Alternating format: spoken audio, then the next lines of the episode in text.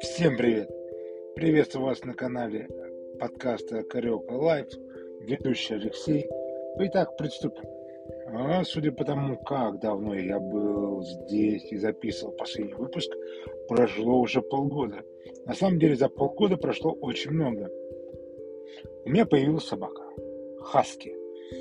Подарок был супруге, и она очень счастлива. Хаски, как говорят, а, заведете хаски, и жизнь ваша изменится полностью. Знаете, я полностью согласен с данной фразой, потому что, ну, кроме того, что я похудел на несколько килограмм, а даже на три размера в одежде, это очень много. При этом с августа по декабрь на три размера похудеть, это довольно круто на самом деле потому что щенок заставляет бегать, прыгать, с ним время проводить, на улице бегаем. Да, я снова стал бегать. И на самом деле это довольно круто, потому что после инсульта бег давался очень трудно. И представьте себе обезьяну, которая держит гранату, и она бежит вот такое ощущение, когда я бегал, было о том, как я бегу со стороны. Потому что после инсульта бегать было практически нереально. Только ходьба, ходьба, ходьба.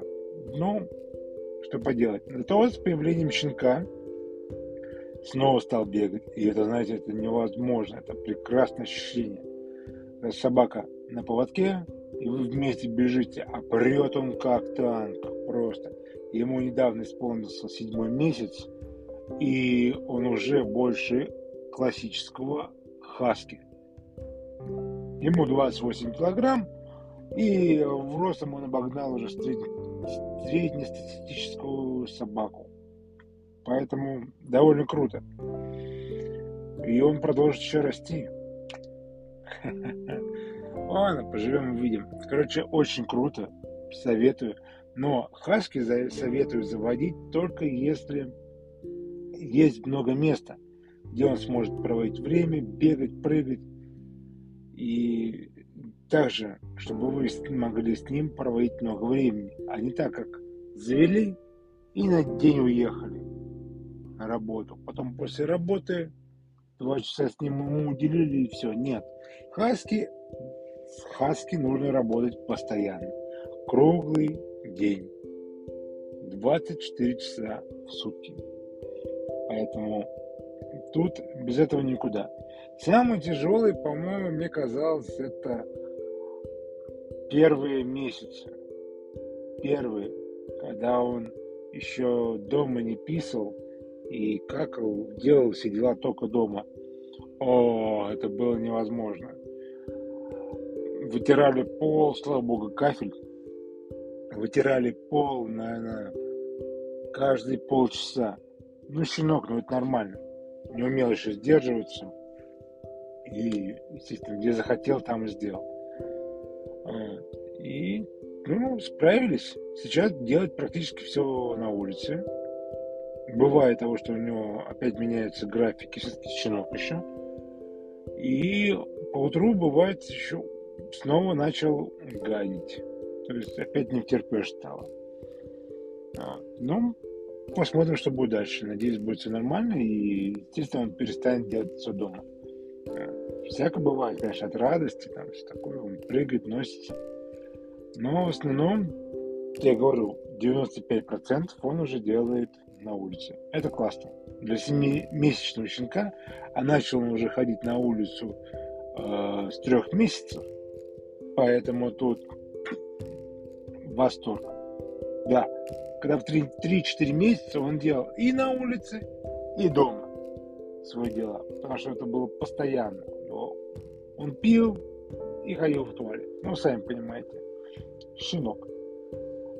А, так что рекомендую. Веселье будет точно полные штаны, как говорится. Так, а теперь давайте обсудим зиму Зима в России 2022 года. Это что-то нечто.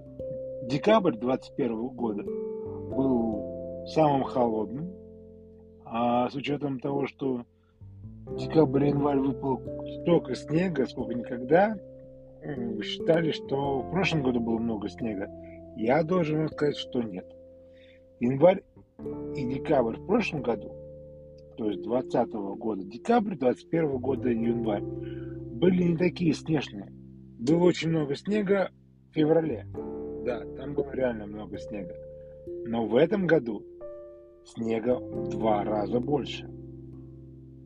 И это в январь закончился. Сегодня заканчивается январь, и снега очень много. Просто. А, где-то выше колена.